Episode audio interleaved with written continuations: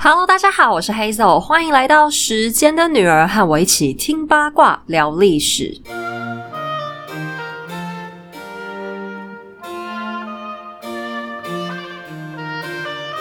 今天开头要先拜托大家帮个忙，台北商业大学气管系的研究生同学们，他们要做一个有关 Podcast 的使用习惯调查。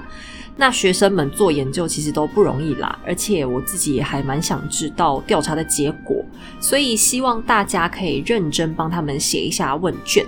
连结我会放在 Facebook，还有节目介绍的内文里。然后参加这个还可以抽奖哦，可以抽个超商礼券，也还蛮不错的。那调查时间直到八月底都可以。那因为 Podcast 这个领域相对来说还是比较新的。所以越多这样的研究结果，对我们都会越有帮助。所以就先谢谢大家啦。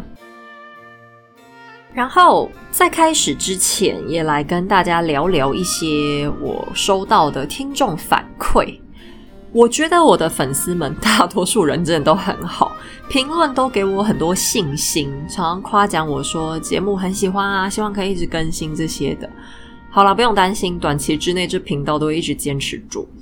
那我有看到一个比较特别的，有一位提出来说，希望不要因为有儿童在听就更改评论的力道，然后很希望这里成为具有一定深度的 podcast。好，我想特别回应一下这件事情。哎，大家其实不用担心啦，因为我所谓的配合儿童或年纪比较小的听众。并不是说我要去更改讨论的内容，特别是八卦时间的那一段，因为我觉得没有什么必要啦。我还蛮常接到家长们的私讯的，那每一次接到的结果我都非常意外。诶，大家其实都跟我讲差不多状况，但是我每次听真的都还是超惊讶。我现在频道最低年龄层的听众就不含婴儿啦，婴儿都是妈妈要听，他们只好一起听。不好意思哦，那儿童听众现在最低有到小学一年级。那我很惊讶，是因为家长们的反应听起来，小朋友其实都是听得懂的。他们不是听过去就算了，他们还会讨论，或者是会提出一些问题，所以他们是有能力去吸收甚至思考这些内容的。我觉得小朋友其实都很聪明啦，我从来不会预设说去怕他们听不懂啊，或者是太艰涩之类的，然后就去改我的叙述，因为这些预设立场很可能都是我自己想太多，把人家想笨了。如果孩子们有疑问，我相信家长听完节目一定也都有能力去解答。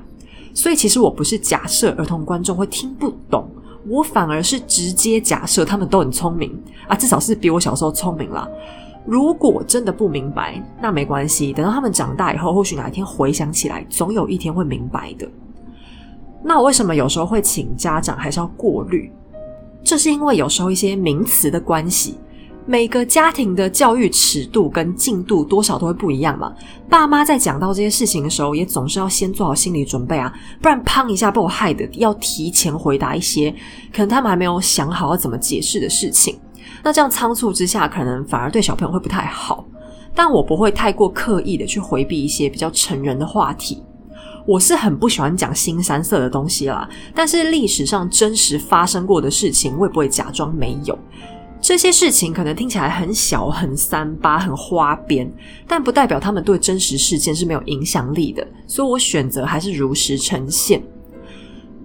那家长比较不用担心的是。我不会故意用很暧昧、色情的眼光去故意把事情讲得很耸动、很哗众取宠。如果今天我的频道已经到了需要靠这种故意的新山色才能拥有点播率，那我想这可能就是我把频道收掉那一天了。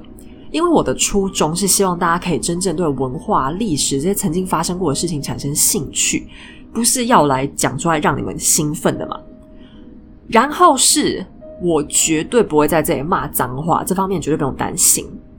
我觉得骂脏话这件事情，私底下偶尔发泄情绪就算了啊。我也不是什么圣人啊，讲的好像我都不会骂脏话一样，这也不可能啊。我说情绪一上来多多少少嘛，可是强迫大家听到我公开做这样的发言，我是觉得是蛮没有礼貌的事情。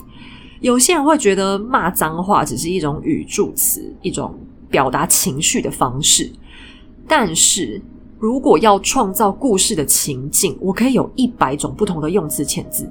如果只能用脏话，那可能也显得我未免太贫乏了。所以也是顺便跟小朋友说，骂脏话没有什么好玩，不是因为你们现在还小，所以不可以骂脏话，而是没事就骂脏话是很没有礼貌的，听的人会很不舒服。除非你话都讲不好，真的已经完全没有其他办法可以表达了，不然骂脏话就只是单纯一种很糟糕、很无聊的选择。然后是因为我们台湾骂脏话大部分都是用台语，久了之后好像想到台语就就觉得好像很粗俗。那我觉得台语超冤枉的啊！其实台语是一个很美的语言，而且如果你仔细听，就是台语背后真正的意思的话，常常是很有学问的。那虽然我自己是讲的很烂啦，诶我其实常常想要穿插台语，想要让故事可以生动一点，结果录完自己听，觉得诶实在太荒唐，我这发音实在太蠢，就好想嘲笑自己，我就只好通通剪掉。可是我希望大家可以不要一想到台语就只会联想到一堆脏话粗话，其实所有的语言都有这方面的表达。可是，如果你爱一个语言，我们就应该用它最美的方式呈现它，而不是一直去强调它最不好的一面嘛。好了，今天真的扯太远，妈呀，超远！好，言归正传，上一期我们讲到路易十五的新任官方情妇杜巴利夫人，还有法国史上著名的王后玛丽安东尼娅，他们两个终于先后登上了凡尔赛大舞台。不过，他们两个还没碰面，因为安东尼娅从奥地利跑去法兰西嫁人，路途是很遥远的。十四岁的她先在两国的边境被交换出去，然后大队人马才慢慢往凡尔赛开去。在现代地图上，奥地利和法国是没有连在一起的啦，中间还隔非常非常的远。但幸好，安东尼娅的时代，奥地利很强大。神圣罗马帝国都他家的，所以他算是直接从家里大门出发就进入法国的领地去。但是在正式进入凡尔赛以前，他还必须要以未来太子妃的身份巡游大半个法国。可是，在正式出发以前，小安东尼娅已经开始犯错。从在他进入两国交接的行馆开始，法国人就紧紧的盯着他。等在行馆的不只是外交人员，凡尔赛的贵妇也有很多都出席了。安东尼娅几乎是刚出现，他们就开始窃窃私语，因为刚离开奥地利的时候，她忍不住哭泣的脸蛋上留下了明显的泪痕，而她身上穿的服装也不如她和妈妈玛丽特雷西亚女王所想象的那样，是百分之百的法国新时尚款式。因为过去交通不发达，资讯流通速度很慢，奥地利宫廷不知道那些服装商人拿来的很多根本是凡尔赛已经过时的造型。安东尼娅不知道自己出了什么错，引来贵妇们明显的嘲笑，所以内心非常惊慌。但这不打紧，接下来他犯了更严重的错误。当交接仪式完成。奥地利的随行人员必须离开安东尼娅，返回维也纳。而路易十五担心安东尼娅不熟悉凡尔赛的礼节规矩，所以派了一个资深贵妇给她当老师。这位贵妇是一个严肃的阿姨，整个凡尔赛没有人比她更懂皇家礼仪。而礼仪的精神宗旨第一条就是喜怒不形于色。后来，安东尼娅还给这位不苟言笑的女士取了个绰号“礼仪夫人”。礼仪夫人带着一班贵妇，开始进行极其正式严谨的介绍仪式。这个时候，安东尼娅才刚经历过全身被扒光、宠物狗被抢走、所有同胞都离她而去，还被一群陌生女人当众嘲笑的惨况。所以在听到礼仪夫人的自我介绍之后，他就像抓住了救命的稻草，直直走上前，拥抱了这位老人家。他这个举动让在场所有法国贵族脸上变色。礼仪夫人在经过了震惊的几秒钟后，用力把他推开，冰冷的向他行了个屈膝礼。接着，他用更冰冷的语气指示安东尼娅：“请您继续完成仪式。”因为在凡尔赛，皇室成员的身体是神圣不可触碰的，安东尼亚的举动就像是在承认自己的身份不如法国皇室贵重，随便触碰都没有关系。安东尼亚好一会儿才回过神，装出最高傲的表情，用最冷淡的语气说：“请您原谅，刚才我为我的家人和祖国流泪了。从今天开始，我再也不会忘记，我是一个法兰西人。”交接仪式终于平安落幕。安东尼亚的队伍开始用一种非常缓慢的速度穿越法国，往凡尔赛去。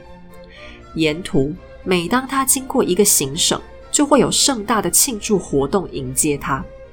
和矫情虚伪的贵族们不一样，法国人民热情洋溢的等着他。烟火晚会、歌舞表演，两旁人民的夹道欢呼。他们真心喜爱这个又美又高贵的外国公主成为他们的太子妃。安东尼亚的表现越来越好，她端庄沉稳，努力用法语回应所有的问候，并且在众目睽睽之下虔诚的参加教堂礼拜。这一些都是未来法国王后应该要有的完美形象。在漫长的旅途后，安东尼亚终于接近了他的目的地。路易十五带着他的孙子，也就是安东尼亚未来的丈夫——法国现任海豚路易奥古斯特，他们离开凡尔赛宫前来迎接他。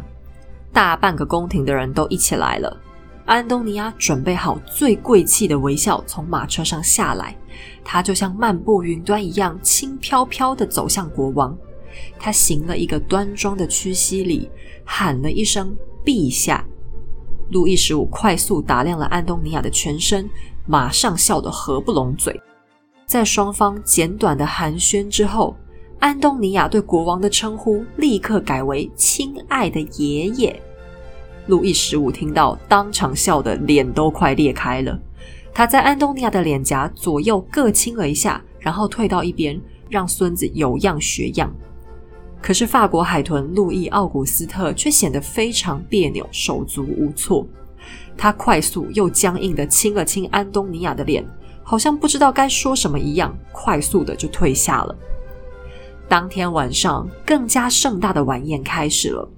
在这场宴会上，安东尼亚见到了波旁家族的所有重要成员，其中包含了路易十五的女儿们，也就是路易奥古斯特的姑姑。另外，他也见到了杜巴利夫人。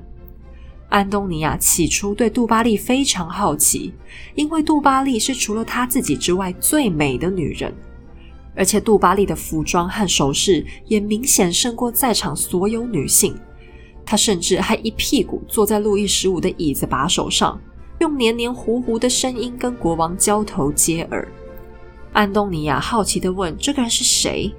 身旁的人不好意思对他说实话，只好委婉的说：“那是一个让国王开心的人。”年纪小小的安东尼亚还傻傻的回答：“哦，那么我将成为他的对手。”不过，路易十五虽然和杜巴利夫人举止亲密，整个宫廷的人却都发现，实际上国王整个晚上在谈论的都是他对安东尼亚是多么的满意，多么的喜欢。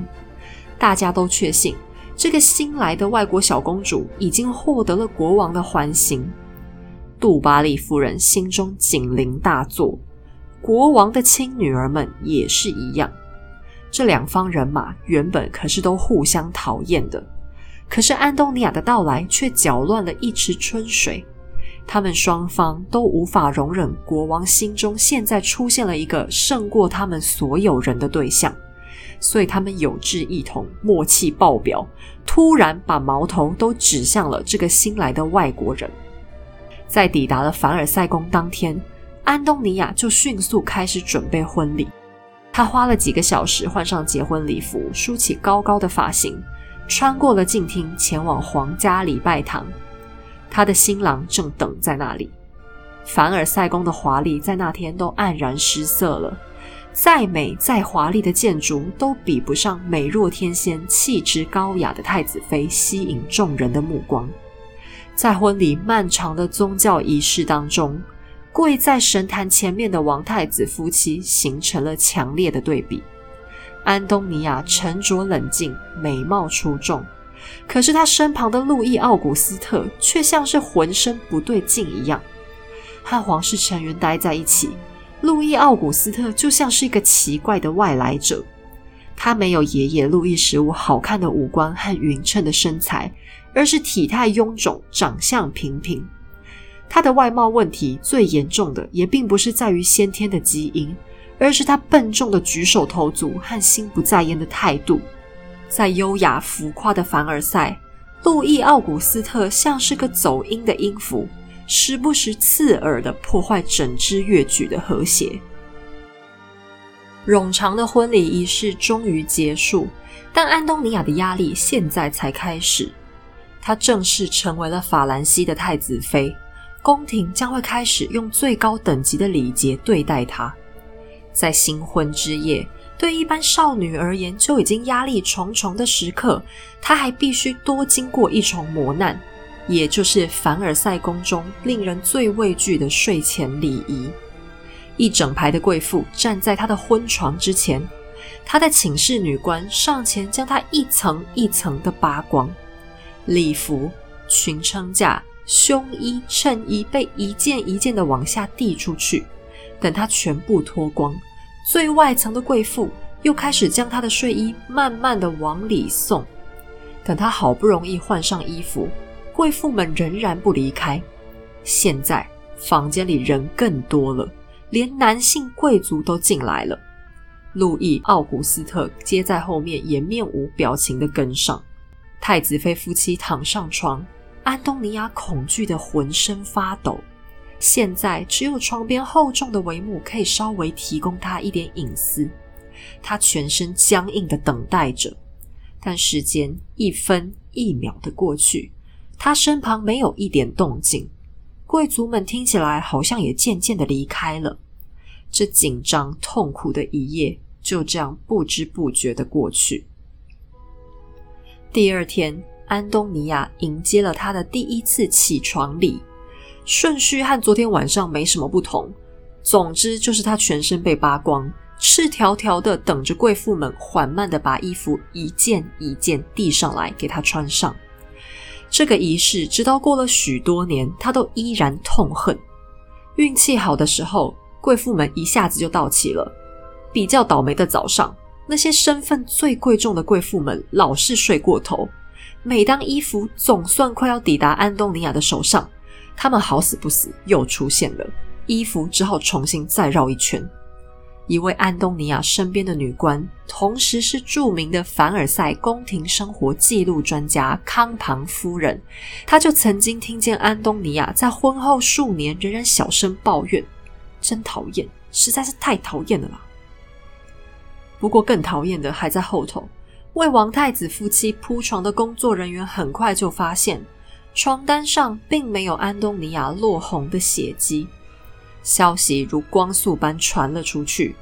王太子昨晚任务失败。起先大家也不是非常在意这件事，毕竟年轻人嘛，双方才刚认识几个小时，难免害羞。于是宫女们每天早上格外勤奋的仔细检查着床单，他们确信迟早有一天一定能看到消息。结婚庆典又持续了整整九天，床单都没有任何改变。一周、一个月、一季、半年，每天早上床单都依然白的跟雪一样。大家并不是很责怪安东尼亚，因为整个宫廷都知道他们的海豚其实是个怪人。他对宫廷活动毫无兴趣，只喜欢打猎和治所。制锁就是制造锁，就锁门的那个锁啦，蛮奇妙的一个嗜好吧。他对任何女人都不感兴趣。这时候他已经十五岁了，太阳王在一样大的时候都已经经验超丰富，但路易奥古斯特却连看都不多看女人一眼。他和安东尼亚的交流只有每天早上的早安问好，其他时间他几乎就跟躲起来一样。不过安东尼亚反而松了一口气。在结婚庆典期间，他表现得非常好。凡尔赛贵族想亲眼看的笑话，他一样都没闹。他的宫廷滑步走得比法国公主还出色，仿佛踩着云朵一般，从来不会被绊倒。她跳起舞来就像仙女下凡，轻柔优雅，所有动作都恰到好处。据说她第一次公开跳舞的时候，整个凡尔赛宫都安静了下来，所有人都目瞪口呆。路易十五对此感到非常得意，这个孙媳妇让他脸上有光。镇住了那些七嘴八舌的三姑六婆，而远在奥地利的玛丽特雷西安女王也收到了消息。她派去法国的大使梅西伯爵写了密信，告诉他：“我们的女大公好的超出所有期待，整个宫廷都对她赞不绝口，特别是国王，他总是愉快的称赞女大公。”不过梅西伯爵似乎太过乐观了。由于路易十五公开表态，大家当然只会跟着说安东尼亚的好话。但问题开始慢慢浮现：玛丽特雷西亚女王犯了一个很大的错误。由于安东尼亚孤身一人在凡尔赛宫，缺少身份与他相称的长辈能给予他指导或关怀，于是女王要求女儿多和路易十五的公主们亲近。路易十五的五个女儿里，有一个嫁了人，一个出家做了修女，还有三个待在宫中。这三位女士自认身份高贵，总是用鼻孔看人，还经常制造各种流言蜚语。他们的母亲莱琴斯卡王后还活着的时候，对小孩不太亲近，而路易十五对他们感情更淡薄。他帮女儿们取了非常难听的绰号，一个叫破烂，一个叫小猪。另一个还叫做蛆，就是虫子、苍蝇的那个蛆。甚至出家的那一位，小时候还被叫做垃圾。到底为什么会有这种爸爸，我也是真的不懂啦。公主们小时候，路易十五还会多跟他们相处。等他们年纪越来越大，外表越来越没有吸引力，还被他害成了老小姐。国王根本就不想理他们。这三位女士是不是和大家概念里的公主相差非常多？既不漂亮，也不优雅，爹不疼，娘不爱，嫁人都有困难。长此以往，她们成了心怀怨恨、尖酸刻薄的毒妇。以前她们痛恨爸爸的情妇杜巴利，现在爸爸的新宠安东尼娅同样成为他们的眼中钉。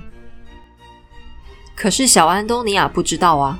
她是妈妈的乖女儿，奥地利女王要她多跟谁亲近，她就照做。公主们表面上对安东尼娅非常亲切，的确暂时填补了她初来乍到的惶恐不安。就连奥地利大使梅西伯爵都没觉得他们有什么不妥。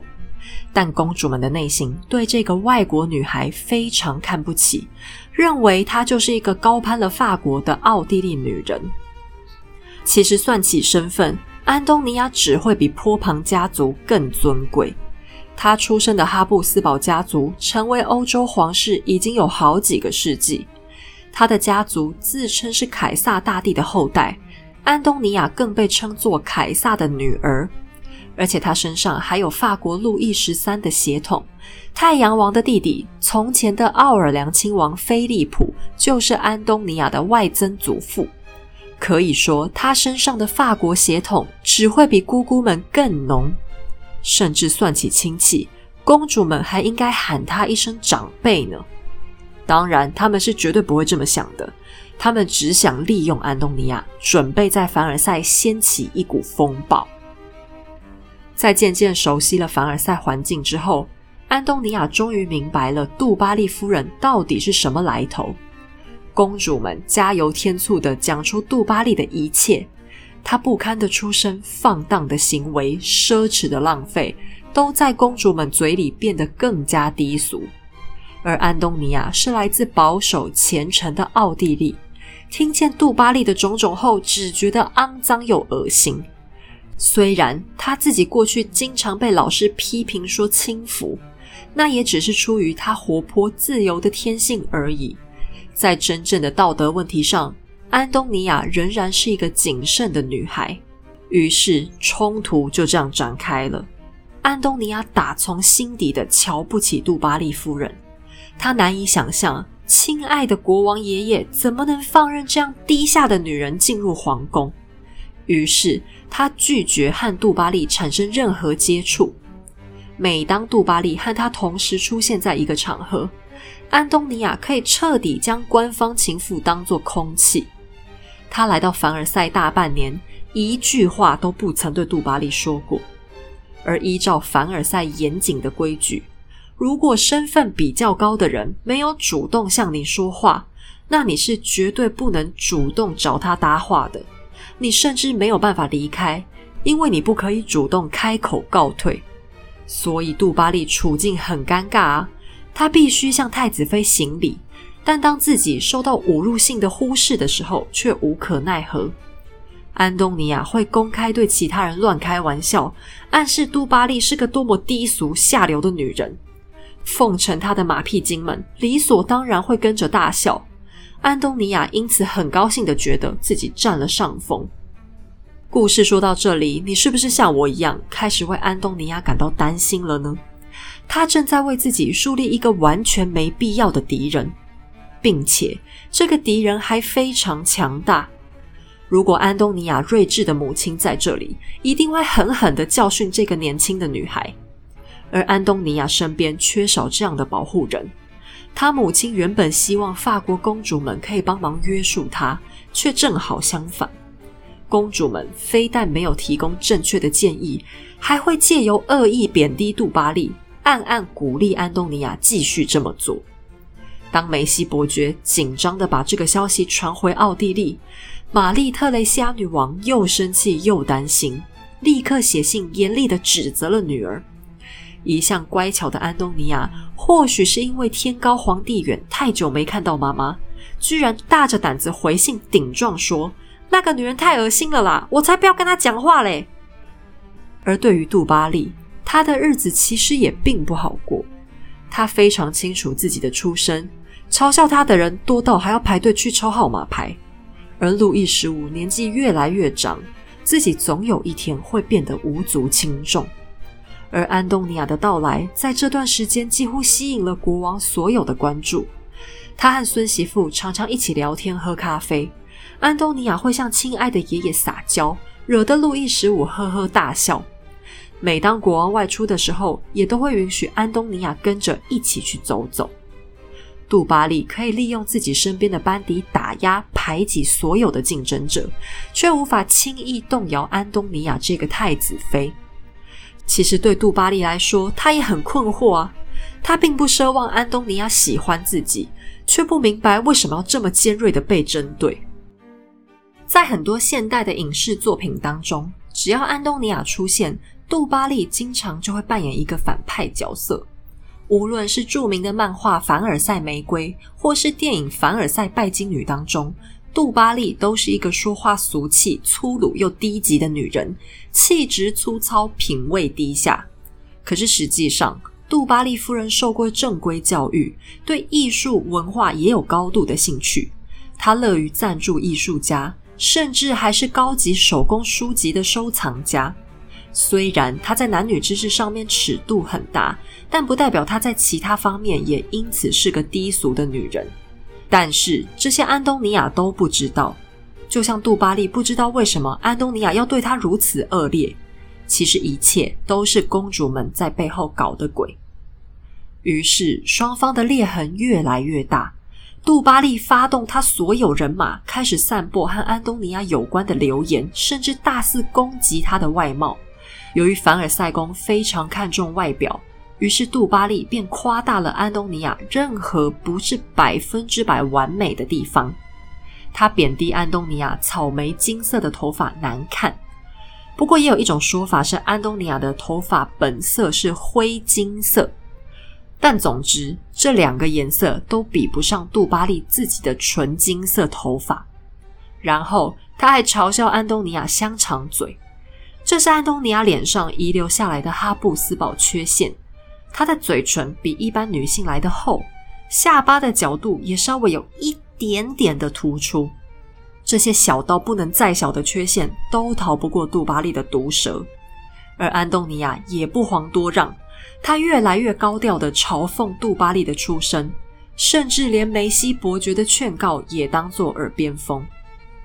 而安东尼亚的危机不止如此，最严重的问题还是在于，结婚都过了大半年，她仍然算不上法国真正的太子妃。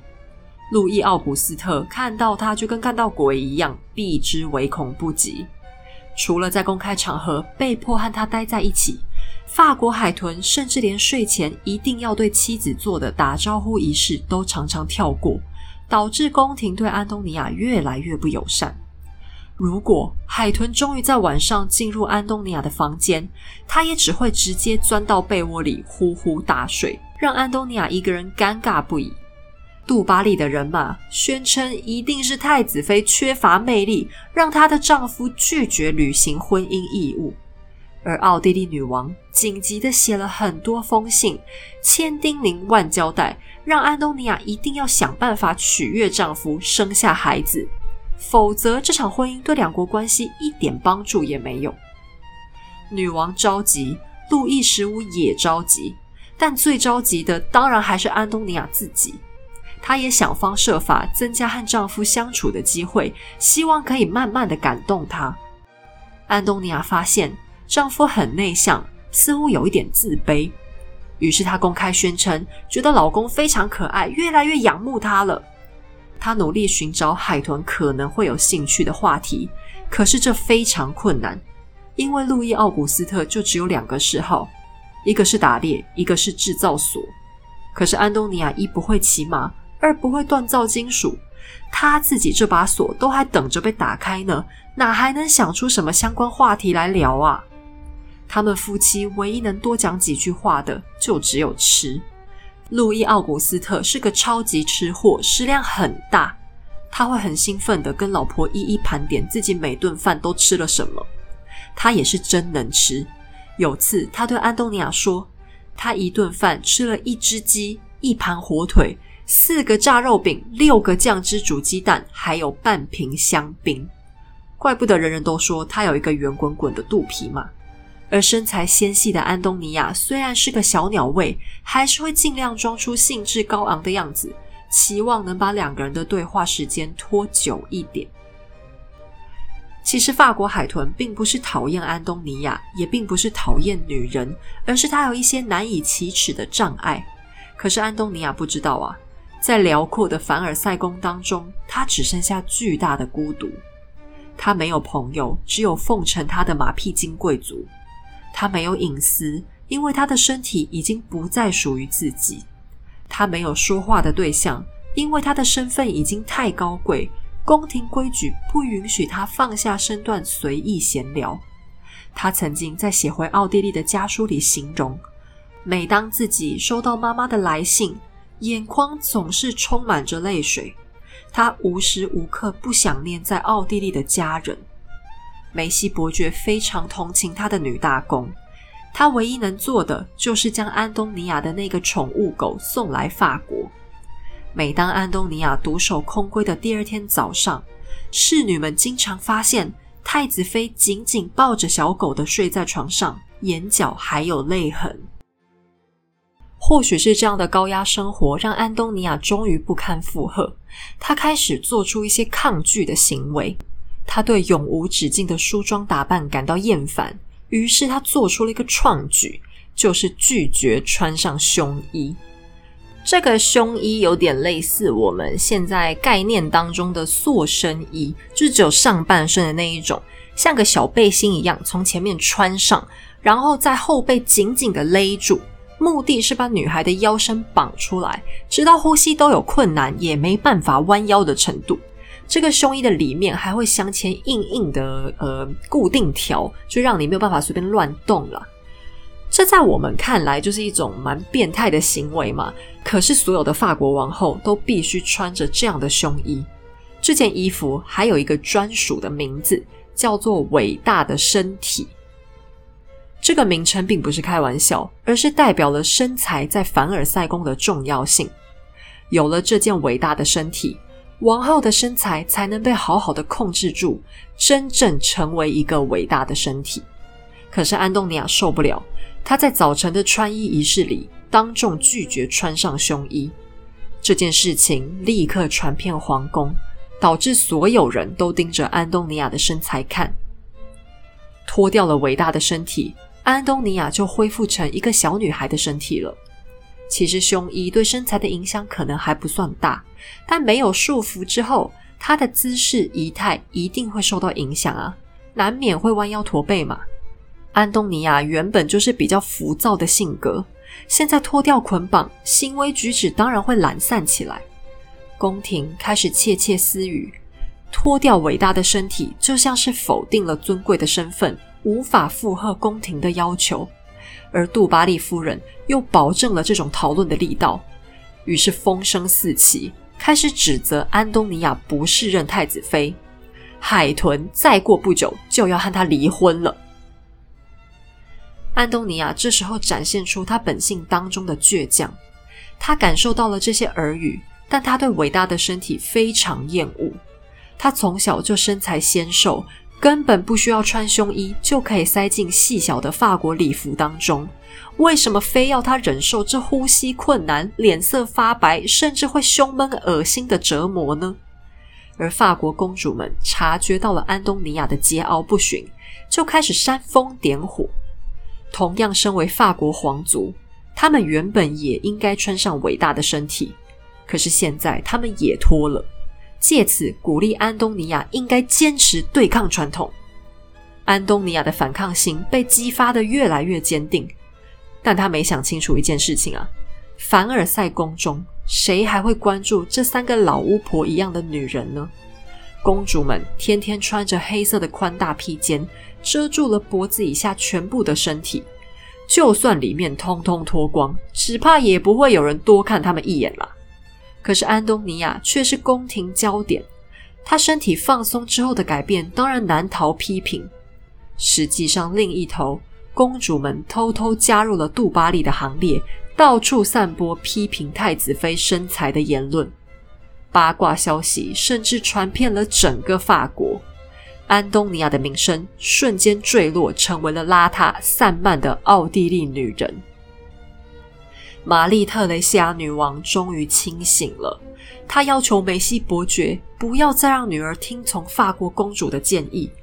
可是女王在信中好说歹说，都无法让女儿听话。安东尼亚死都不肯穿上伟大的身体，这是他第一次公开与凡尔赛展开对决。不过没过多久，他就失败了。法国海豚的弟弟。普罗旺斯伯爵宣布了他的婚约。这位王子到处吹嘘自己在床上表现有多么优秀。如果接下来普罗旺斯伯爵和新婚妻子抢先生下小孩，那海豚夫妻将丢尽了脸。不孕的问题更会摧毁安东尼亚现在脆弱的地位。于是太子妃终于投降，她重新把自己塞进伟大的身体里。你可能难以想象，只不过是穿上了一件跟内衣一样的东西，却几乎扭转了整个局面。路易十五或许没有指责过安东尼亚的反抗，可是对他重新守规矩的行为明显有反应。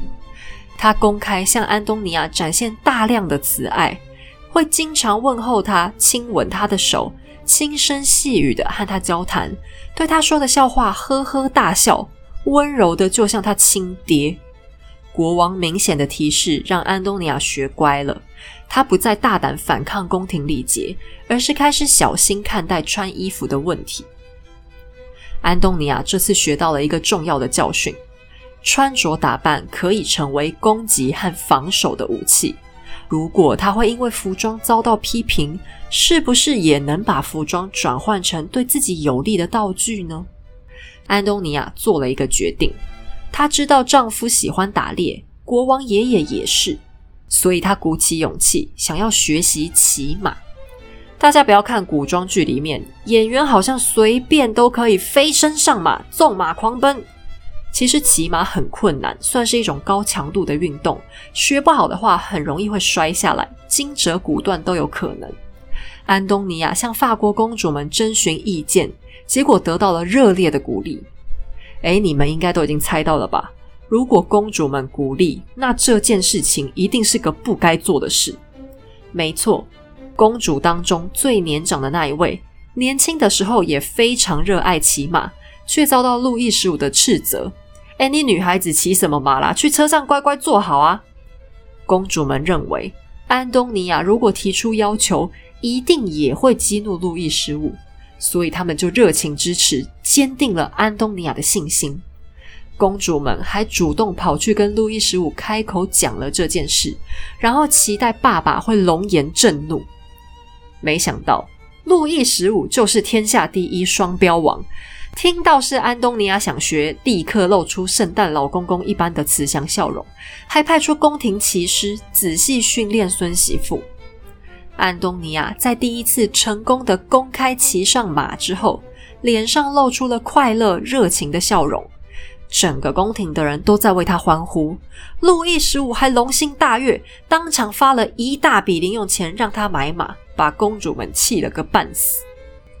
但接下来发生的事情就没那么幸运了。安东尼亚的法国守护神舒瓦瑟公爵突然遭到路易十五流放。舒瓦瑟是个认真努力的好官，平常有时候工作忙，态度差了点，路易十五也都嘛随便他。国王对他只有明白说过两个要求：第一，不可以对杜巴利没礼貌，要对官方情妇态度亲切一点；第二，不准打仗，因为我们法国现在根本打不赢嘛。可是舒瓦瑟骨头很硬啊，他跟安东尼亚一样，死都不肯给杜巴利好脸色看，惹得杜巴利天天讲他坏话。然后为了重振法兰西的国际声望。舒瓦瑟偷偷准备要参加另外一场国际大战，没想到路易十五把他逮个正着，一气之下就把这位重臣赶了出去。法国朝廷全体这下子吓坏了，他们都知道舒瓦瑟是一个忠心爱国的好人才，很多人为了表达支持，还不顾国王的怒火，帮他办了一场离职欢送 party。这下杜巴利夫人大获全胜。他趾高气昂的得到了国王的隔壁房间，超大超华丽。在重新装潢的时候，杜巴利还特别指定采购了一幅英国查理一世的画像。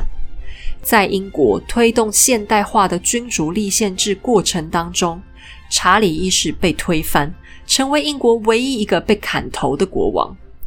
杜巴利知道路易十五一定过不久就会后悔。因为舒瓦瑟这个人实在太有用了，少了他，国王现在工作量大增，好累啊！所以每当路易十五想要把舒瓦瑟抠回凡尔赛，杜巴利就会指着查理一世，尖声大喊：“亲爱的，你是不是把太阳王的权杖放错了地方啊？”路易十五听到，就只好摸摸鼻子放弃了。杜巴利越来越嚣张。他的人马开始炮火猛烈的攻击安东尼亚的队伍，包含路易奥古斯特的导师都是杜巴利的人。他天天在海豚的耳边碎碎念，说奥地利人是怎样可恶阴险，太子妃肯定也是个狡猾恶毒的女人。有次，坡旁家族跑去枫丹白露旅游，安东尼亚发现工人居然收了钱，故意把他们夫妻的房间隔开，隔很远。避免他们相处，气坏了的安东尼亚只好去找亲爱的国王爷爷撒娇，才终于没让杜巴利得逞。现在法国海豚开始愿意多对安东尼亚亲热一点点了，可是夫妻圆房这件大事始终没办法完成。孤独又无聊的太子妃只好每天骑马，可是就连骑马他也要被人啰嗦。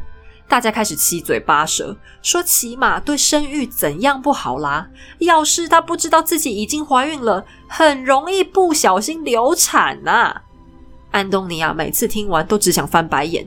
要流产，我也得有东西可流吧？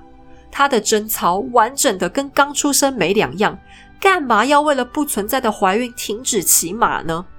在忍不住臭骂了其中一个长舌妇之后。没事可做的安东尼亚突然想到了一个全新的计划。在过去，妇女骑马都不是跨坐，而是侧坐。他们会有一个特制的马鞍，叫做侧鞍，让女士们在马上可以把两条腿放在同一边的时候，扣住他们的膝盖。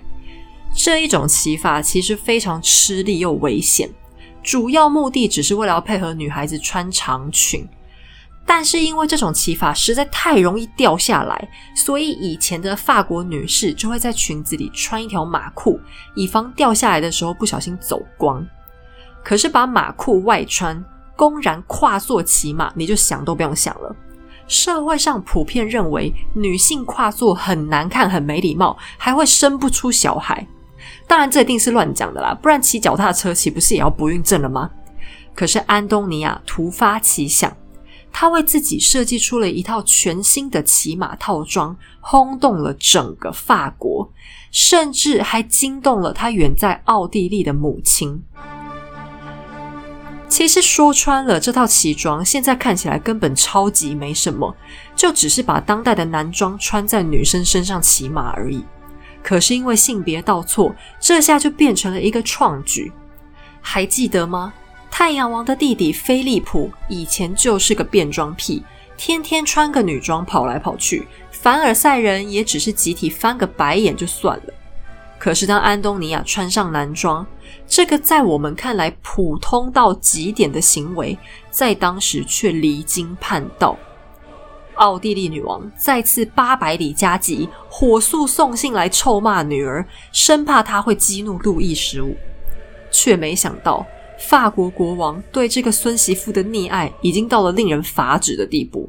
他非但没生气，还说很好啊，多骑马身体棒，没有大问题的嘛。这是安东尼娅第二次对凡尔赛反抗了，这一次他大获全胜。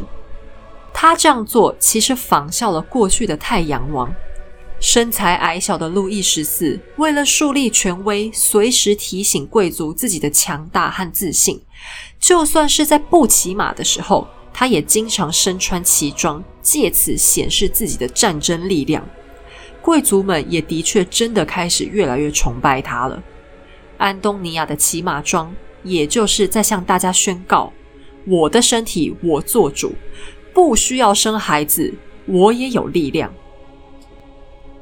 路易十五对安东尼娅的宠爱让大家都傻了，没想到太子妃这么叛逆的行为，居然还获得鼓励。难道国王是老欢灯了吗？脑筋不清楚啦？才没有呢！路易十五他清醒的很，他会这么宝贝安东尼娅，其实是受到了另一个人的刺激。法国海豚的弟弟普罗旺斯伯爵，这时候终于正式结婚了。他的老婆是意大利地区萨伏伊公国的公主约瑟芬。本来安东尼娅对这个未来的竞争者非常焦虑，杜巴利则是摩拳擦掌，非常兴奋。眼看宫斗大战又要一触即发，却在这位新王子妃踏入凡尔赛的那一个 moment 瞬间熄火。因为约瑟芬公主实在长得太丑了，她又矮又胖，皮肤暗沉发黑，头发乱得跟鸟窝一样，嘴唇上还长了胡子。路易十五甚至还亲口跟梅西伯爵抱怨，说新媳妇的鼻子太难看，太讨厌了。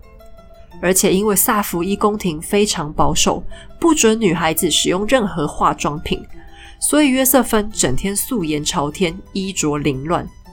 这些也就都算了，他的卫生习惯还非常差，身上会散发出一股令人无法呼吸的味道。凡尔赛宫拿这个女孩毫无办法，他们常年矫情惯了，实在找不到委婉的言辞纠正她。到最后，居然还是劳动路易十五亲笔写信给约瑟芬的爸爸，拜托拜托。让你女儿好好注意卫生，特别是刷牙、洗脸和梳头啊！你可想而知，这样一个王子妃站在美若天仙、优雅大方的安东尼娅旁边，简直和村姑没两样。而普罗旺斯宣称自己的高明床技，也立刻被戳破。这对新婚夫妻的圆房状况，根本没比海豚夫妻好到哪里去。这下路易十五彻底对安东尼娅更加宝贝、更加疼爱了。可是安东尼娅的危机还是没结束，她没有圆房的事实仍然威胁着她的婚姻。杜巴利夫人更天天在国王耳朵旁边啰嗦，抱怨太子妃对她态度恶劣。安东尼亚结婚到现在已经一年了，居然还是可以保持一句话都不跟杜巴利说的状态。可是这样丢脸的不只是杜巴利，长久下来，路易十五也觉得颜面无光。自己的女人被欺负了，当然还是要出来讲两句话。他只好写信，诚恳的对奥地利女王说：“杜巴利伯爵夫人所求的，只不过是海豚夫人对他说一句话就好。”这下奥地利宫廷炸锅了，女王很震惊。堂堂法国国王居然这样低声下气的来拜托他居中协调，显示问题已经非常严重。如果安东尼亚再不就范，法国国王可能认为自己遭到羞辱，到时候不但会退婚，搞到两国开战都有可能。女王下了最后通牒，透过梅西伯爵，他规定安东尼亚在某月某日的晚上。必须得要对杜巴利夫人说出一句话，管他是说早安、你好、吃饭没都可以，反正就是非说不可。而当这个令人紧张的时刻到来，安东尼亚正不情愿的张开嘴，准备发出声音，法国的公主们却突然出现，硬生生打断了这个关键时刻。他们当然是故意的。安东尼亚乐得被扯开话题。把杜巴利再次窘在当场，进退两难。又过了好一阵子，在新年的晚会上，安东尼亚终于决定大发慈悲，拯救两国黎民百姓于水火。他当着杜巴利的面，装作漫不经心的看了看四周，轻声吐出了一句话：“今天的凡尔赛宫有好多人哦。”这句轻描淡写的废话，让杜巴利至少可以选择回话或是告退。他总算保住了尊严，路易十五的耳根子也总算可以清净了。安东尼亚不情愿的退让，实际上是一种胜利。亲爱的爷爷现在对她更加满意了，她的丈夫也对她越来越亲近，两个人开始进行一些真正私密的互动。小夫妻慎重的向国王爷爷报告，他们已经努力了，做了一些亲密尝试。不过因为海豚觉得很痛，所以他们进展才这么缓慢。一直到过了好几年以后，有一个高明的外国医生诊断完，才发现原来是海豚那一块关键的皮太长了，形状也长得不太好，所以在发生人与人的连结的时候，会剧痛无比。可是他们现在仍然很努力的在尝试。又过了一段时间，有天，路易奥古斯特牵着妻子的手来到路易十五跟前，他庄严的宣布自己已经让安东尼亚真正的成为了他的妻子。老国王倒抽了一口气，激动的跳起来，对安东尼亚大喊：“我的女儿啊！”然后兴高采烈的带着两个孩子搞了场打猎大 party，激情庆祝。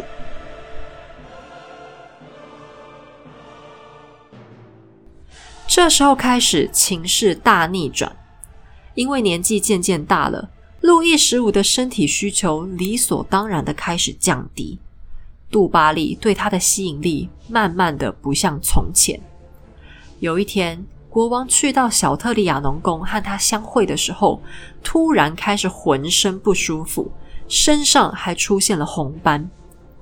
杜巴利仿佛看见了自己的末日，因为路易十五罹患了天花，而且还是最凶猛、快速的那一种。他似乎感到自己时日无多，便要求杜巴利尽快离开凡尔赛。他说的好听，是怕传染给情妇。实际上只是为了方便自己做临终忏悔，毕竟有个行为放荡的情妇在身边，天主大概不可能接受他的认罪吧？不行不行，这样太容易下地狱了。有听我们前面故事的朋友们应该记得，路易十五他天不怕地不怕，就怕下地狱。情妇的温柔乡，这时候是他最不需要的东西。杜巴里听到消息之后，当场晕倒。不过他反应很快，在醒来之后，二话不说开始打包，干净利落的认输，搬到了附近的行宫暂住。几天之后，国王驾崩的消息终于还是传来，路易奥古斯特登基，成为国王路易十六。年仅十八岁的玛丽安东尼亚在同一天被加冕成为法兰西王后玛丽九世。路易十六心疼这个小娇妻，事事对她百依百顺。于是圣旨下，杜巴利夫人被流放出宫，贬入修道院。她不被允许接近凡尔赛方圆十英里之内。安东尼亚赢了，现在凡尔赛宫是他的了。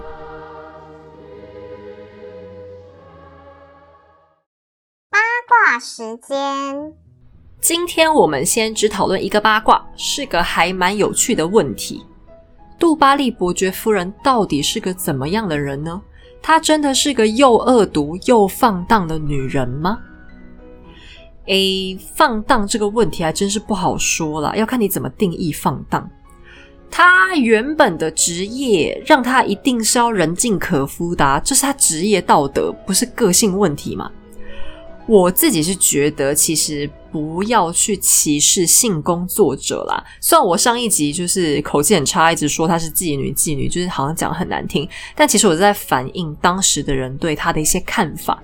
我自己是觉得，其实性工作者人家也不偷不抢不害人的，而且当社会底层的女性，甚至是一些男性，他们走投无路的时候。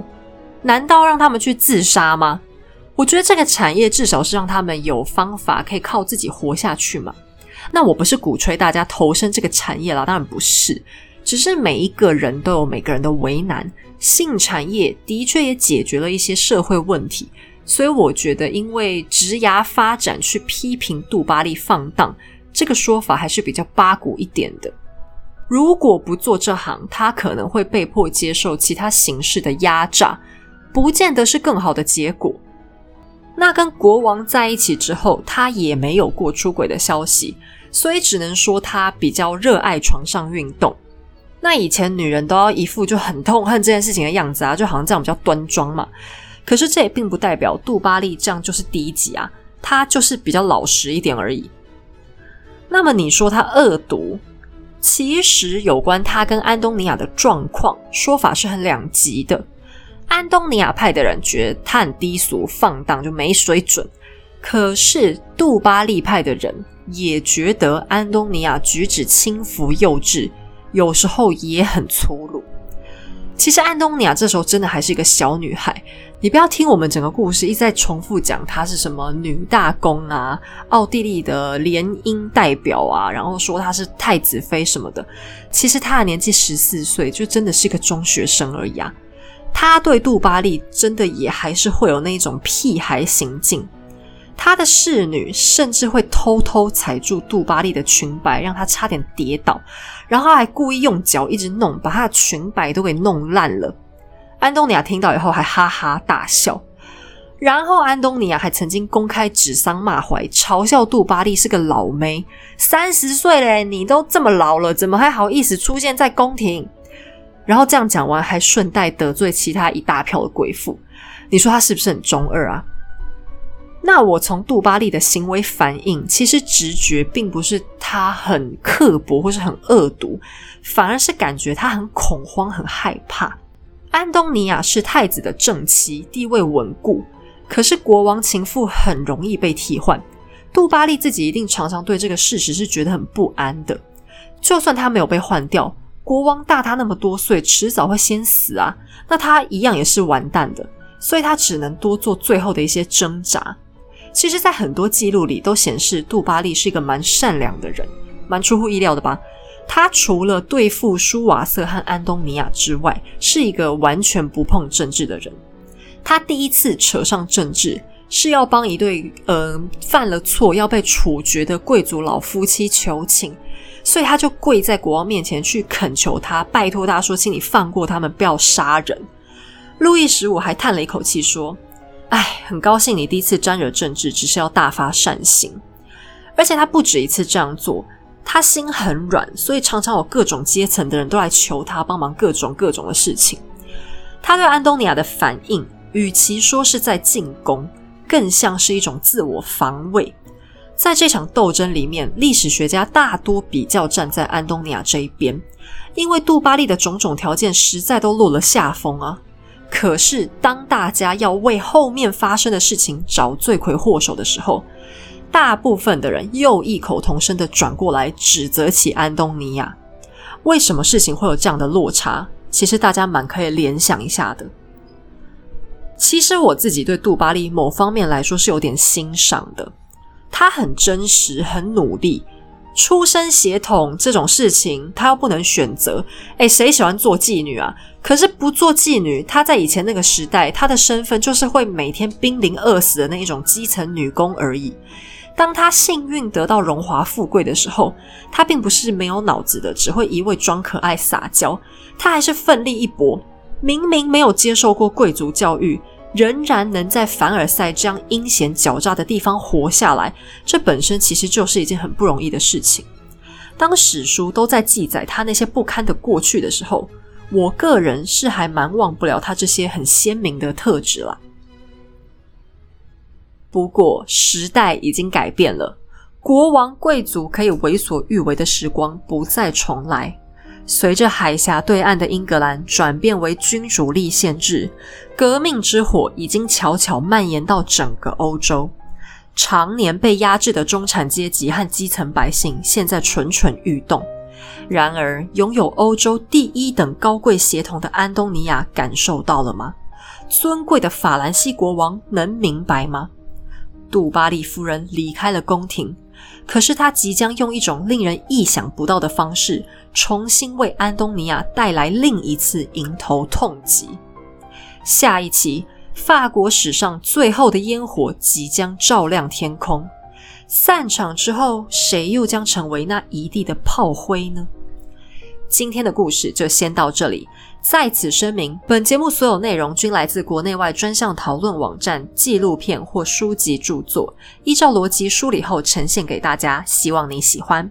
喜欢的话，也欢迎你顺手点击文字说明页面的赞助连结，请黑走喝杯下午茶，让我可以继续讲故事哦。我们下期再见。